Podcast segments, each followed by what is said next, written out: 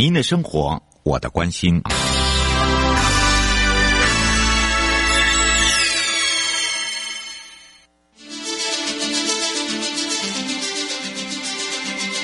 生活法律 Go Go Go，你我生活的好伙伴，我是你的好朋友哦。我是你的好朋友瑶瑶，再度回到了 ufo FM 零四点一正声广播电台，陪同大家回到了台北地检署许佩玲检察官时间了。那么也要开放零二三七二九二零，跟全省各地的好朋友，还有我们的网线上的好朋友啊，也预告了，我们今天聊到了这个弄坏别人的东西，一定就是毁损吗？那为什么呢？呃，我真的不是故意的，又又又又又被告这个毁损罪，那到底会不会成立呢？哦、呃，这个毁损罪到底是怎么去构成的呢？那如果说呢，摔坏的东西我帮他修好了，可以吧？哦，这样会不会就不会告我毁损呐、啊？好的，当然这个时候我们要赶快来让佩玲检察官跟大家来打个招呼了。哈喽，呃，主持人还有各位线上的听众朋友，大家好。是，当然呢，今天讲到的啊，就是这个刑法上面的毁损啊，所以这个到底要怎么去认定？还有就是有些人真的不是故意的，好，例如说呢，他可能呃走路不小心撞到了、啊，就连环倒。好、哦，有没有那种扑克牌？是，哦，那个骨牌这样丢丢丢丢丢，哎，这个真的就被人家告哎。是。哦，这个这个是刑法上面的毁损罪，到底是怎么去认定它？哦，我们是不是来请教一下检察官？是我们刑法上的毁损呢，一般来说会分。做东西的不同有不同的规定，像是我们比较常见的就是毁损一般的物品，但是其实刑法上还有关于毁损建筑物，还有毁损文书有特别的规定。嗯，那建筑书跟文书，因为呃它在法法益上的损害会比较大，所以它的刑度往往会比较高。那像我们常见的就是说一般。毁损就是例如毁损机车啊，毁损一些家具等等，这些东西都是我们所谓的一般毁损罪。那毁损的部分，其实最常困扰大家的就是说，他到底是故意还是过失？对，因为其实大部分一般来讲，就是说日常生活的情况，大部分用坏别人的东西都是过失。嗯，对。那如果说是过失的话，法律上要有特别的处罚规定，我们才会去处罚。嗯，那关于毁损的罪，这个罪部分，其实法律上并没有过失的规定，所以也就是说，我们一定要。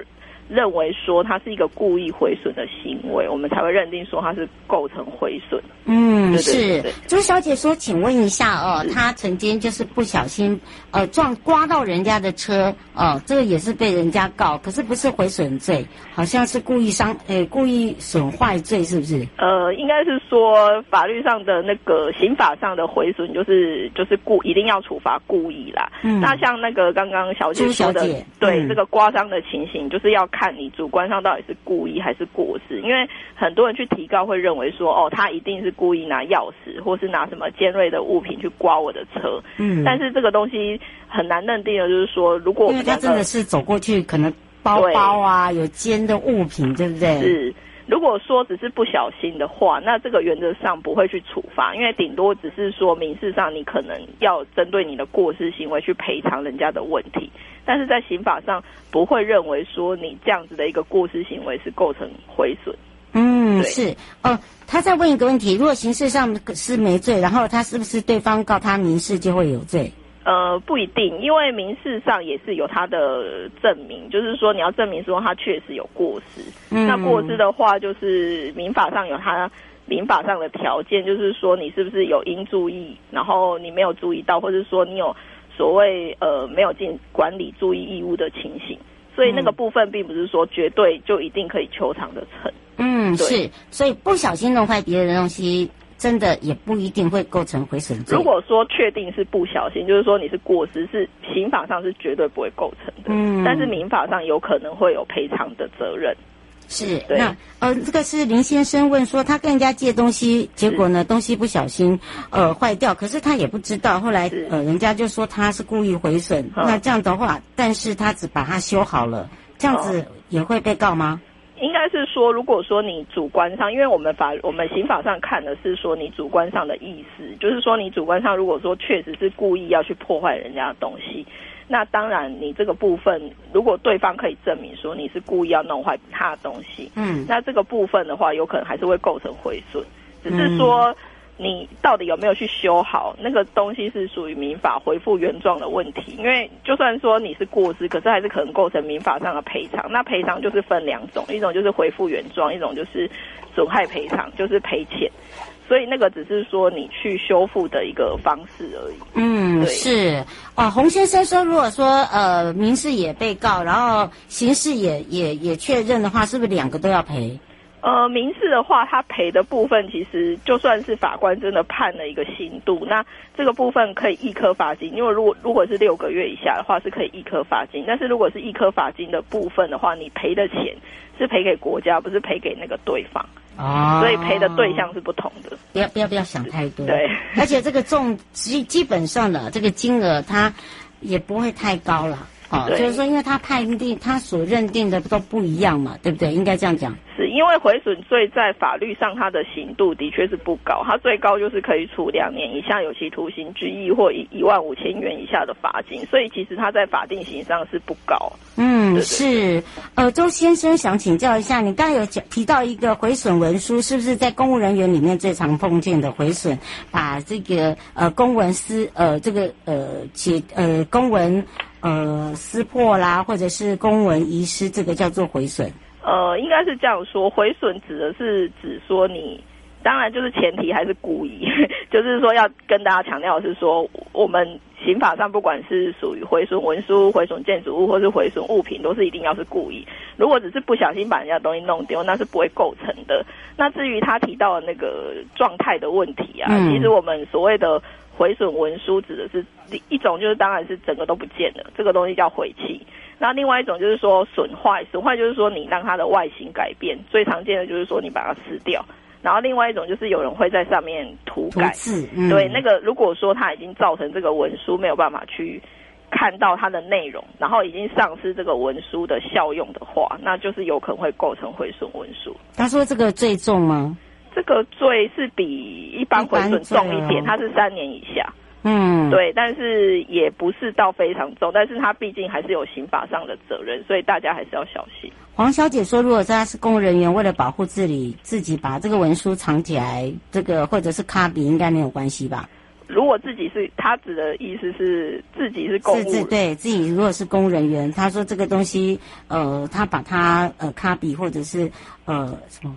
哦，那个或者是把它毁损，这个应该没关系。应该是说，就是前提是他人的物品，就是毁损一定是别人的东西。如果这是他的公文，没有关系吧？对，如果是自己的东西，不会构成毁损。嗯，对对，一定是他人的东西。嗯，对对对，这个就是要看呢，我觉得应该是要看你的案子了。对哦，这这里面如果牵扯到金额很大，譬如说你你你你的科别科室专门在做工程公务建设处哦，这就可能要特别小心了。是，好督发的哦，像我们这种一般文书应该是不会啦。你要常去哪里？对，对吧？我们应该是这样子讲。所以如果东西呢还可以用的话。好，基本上不会构成毁损，对吧？呃，我们法律上的毁损会分三种状况，一种是毁弃，毁弃就是说全部都不见了，嗯，然后或者是这个东西完全的丧失，就是例如说玻璃破掉，嗯，那第二第二种是损坏，损坏就是像刚刚小姐说的，就是说刮伤，或者是说钣金凹陷，然后或者是泼漆，这种就是说让它的这个物品原来的效用减损，然后或者是产生一个不良的改变，那这样可能是毁坏。那另外一种就是说，用这两种以外的方式，让他们没有办法使用。例如说，我们去把电视或是监视器的电线剪断。虽然说监视器本身没有坏，但是它没有办法用，所以这个也算是毁损。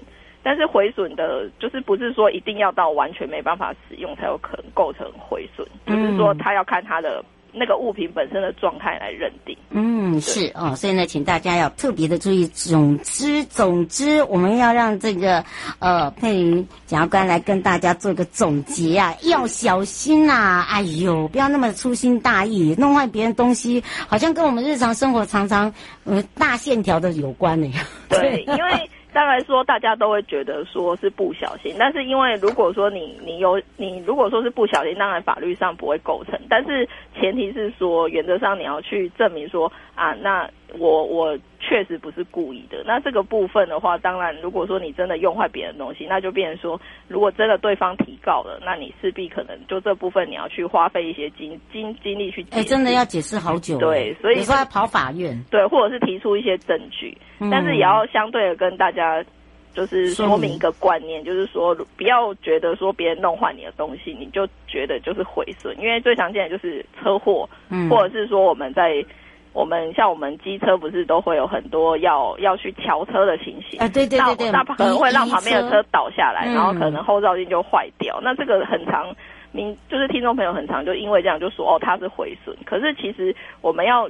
证明是说，除非说你跟这个人真的认识，你是基于什么样的原因，故意呀，去弄坏他，不然的话，原则上这个其实只是民事上的问题。所以，其实听众朋友不要觉得说啊，因为别人弄坏你的东西，你觉得很生气就要告毁损，你是可以去去请他赔偿，但是在刑事上，我们其实我们会认定说你的主观犯意要是非常恶性的，就是说你要是故意的状态。对，所以这个也是要提醒大家的。大家有听到了哈，所以不要乱告什么回损哈。这个这个这你常常告哈，你知道我们那个铁笼已经一一一塔一塔都看不 看不完了。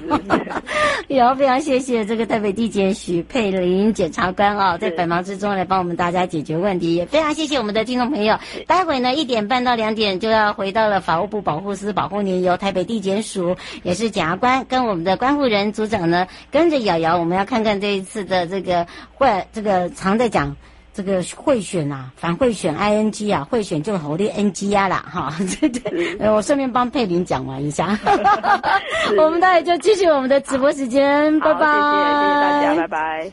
各位亲爱的朋友，离开的时候别忘了您随身携带的物品。台湾台北地方法院检察署关心您。